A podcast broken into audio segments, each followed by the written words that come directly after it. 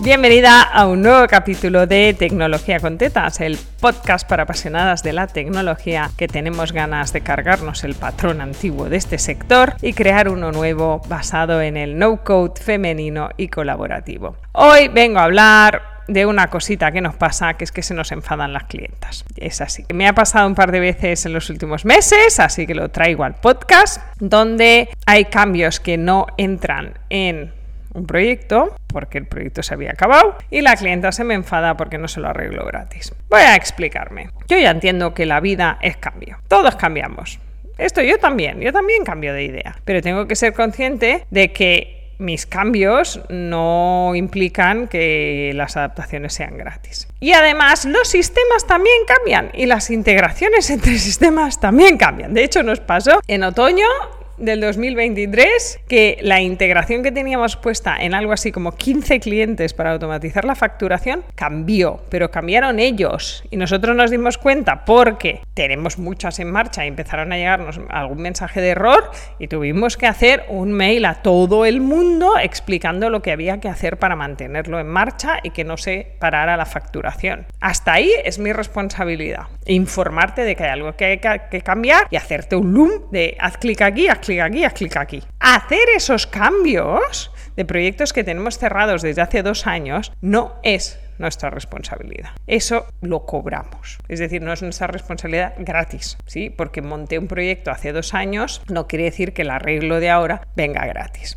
Te voy a poner el ejemplo dentro de mi imaginario de mecánicas de ir a reparar el coche. O sea, hay una cosa que se llama carburador, que no sé lo que es, que a veces se estropea, ¿no? Y tú lo llevas al mecánico, te cambia el carburador y entonces tienes garantía del carburador. Pues has ido, has cambiado el carburador, ahora ya funciona bien y de repente un día pues se peta una bujía que tampoco sé lo que es, pero vaya, espero que no sea una animalada muy grande lo que estoy diciendo. Tú no puedes ir al mecánico y decirle, hombre, es que hace tres meses te traje el coche, me lo dejaste como nuevo y ahora ha vuelto a petar. Ya, pero es que es una cosa distinta. A que el mecánico te va a cobrar. Pues entonces, ¿por qué no te puede cobrar tu proveedora técnica? Entonces se produce una situación donde el cliente piensa, no pienso pagar porque yo considero que esto está dentro del proyecto y el proveedor es como, es que está fuera del proyecto, el proyecto está cerrado, esto es un extra.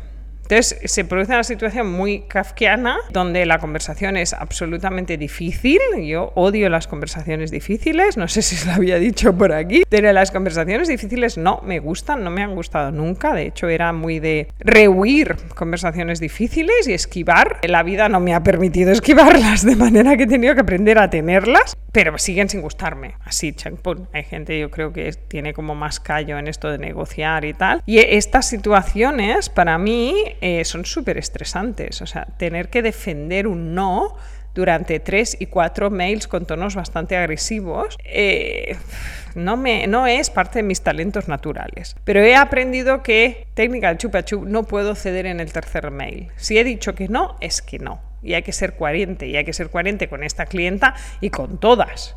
Es decir, lo que no puede ser es que yo le diga que sí a una y que no a la otra. Si es de pago, es de pago para todas, porque al final el mundo online es muy pequeño, amiga. Entonces hay que ser coherente y hay que ser ética, ¿no? Es decir, no es lo mismo, vuelvo al ejemplo del coche, ¿eh? no es lo mismo que ese carburador que te pusieron hace tres meses esté dando fallos, ¿vale? Porque es la misma pieza que todavía está en garantía, que que se haya petado una bujía que es otra cosa. Entonces, cuando, si eres cliente y me estás escuchando, cuando le vayas a reclamar o cuando te salga en la cabeza esta reclamación de, joder, es que esto lo tendrías que hacer tú y yo no debería pagarlo, te recomiendo que, que le des una vuelta, que pienses en lo del coche, las bujías y el carburador, ¿no? O sea, si es bujía y yo te había regalado el carburador, pues hija, pues es lo que hay.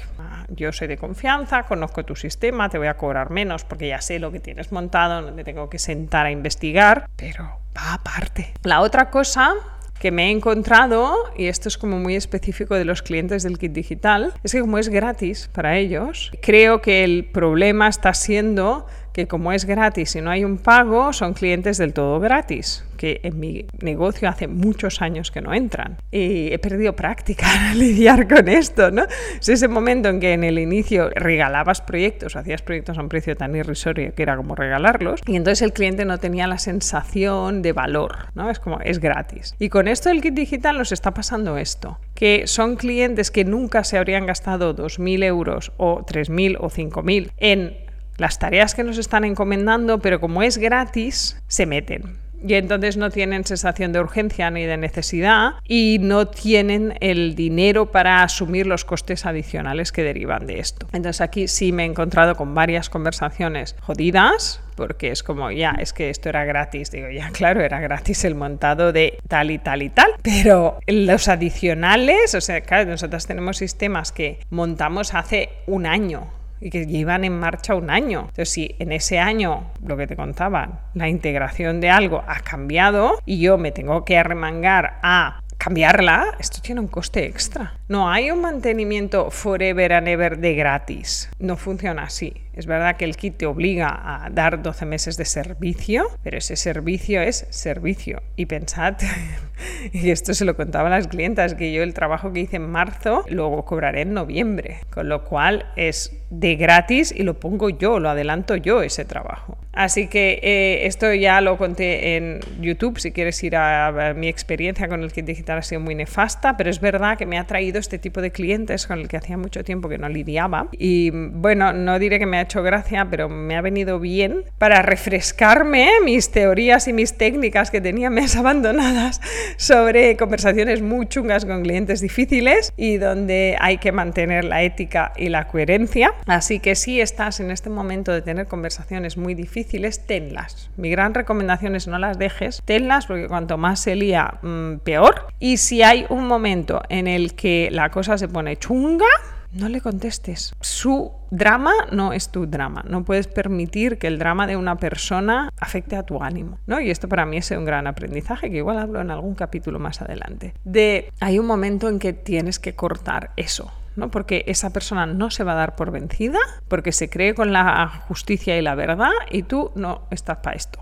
Así que cuando ves que te empieza a afectar a tu persona, a tu alegría de vivir, voy a llamarle, creo que es el momento de cerrar esta conversación y no responder a más. Así que me apunto esto para otro capítulo porque tengo un ejemplo como muy bueno que me pasó donde aprendí por fin cómo tenía que lidiar con esto, porque las cosas las aprendes a tortas, amiga. Así que lo apunto para otro tema y hoy cierro aquí este capítulo de Tecnología con Tetas, el podcast para apasionadas de la tecnología que tenemos ganas de transformar el mundo y el sector.